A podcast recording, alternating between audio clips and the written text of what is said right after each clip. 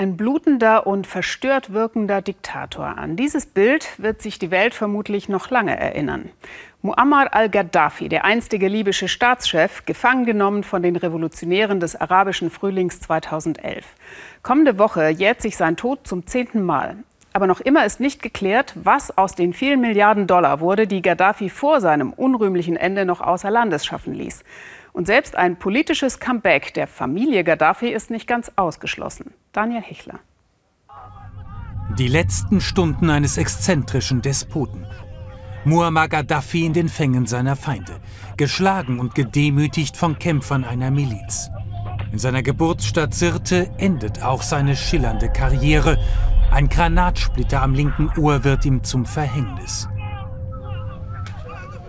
So jedenfalls erzählt es Anwar Suwan. Der Geschäftsmann versorgte die Milizen in Misrata seinerzeit mit Waffen und Geld. Einer der Kämpfer verständigte ihn sofort nach Gaddafis Ergreifung. Als sie ihn erwischten, hatte Gaddafi Angst, zitterte, eine Pistole in der Hand. Sie forderten ihn auf, sie wegzuwerfen, das hat er gemacht. Dann fragte er ängstlich, was stimmt denn nicht, meine Söhne? Er liebt bizarre Auftritte, erklärt sich zum König von Afrika. Mit den Milliarden aus dem Ölgeschäft finanziert Gaddafi Terror und Milizen in der ganzen Welt. Von westlichen Regierungschefs wird er hofiert, schließt lukrative Ölverträge, hält für Europa Flüchtlinge zurück. Im eigenen Land herrscht er mit eiserner Hand, will sich mit sozialen Wohltaten die Gunst der Libyer erkaufen. Mit Beginn des arabischen Frühlings aber entgleitet dem selbsternannten Oberst die Kontrolle. Demonstranten bezeichnet er als Kakerlaken, schickt die Armee, lässt auf sie schießen. Dann aber greift die NATO ein. Den Kampfjets können Gaddafis Einheiten auf Dauer nichts entgegensetzen. Das zu unterschätzen war sein Verhängnis, meint sein Cousin.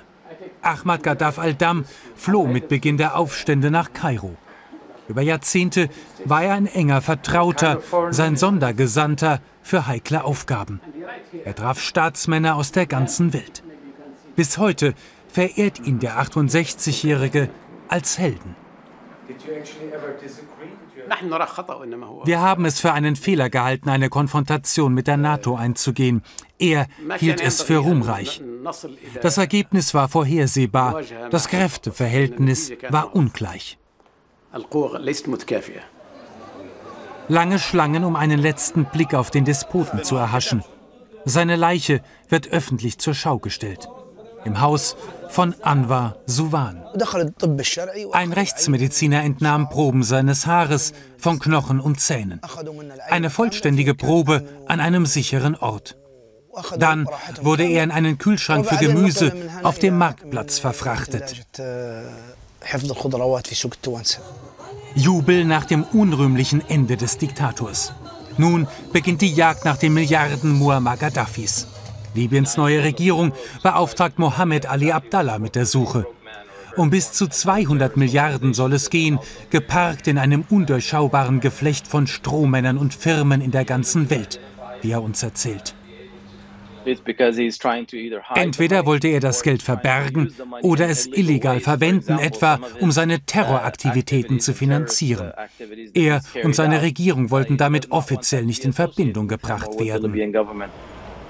Eine Spur führt nach Südafrika.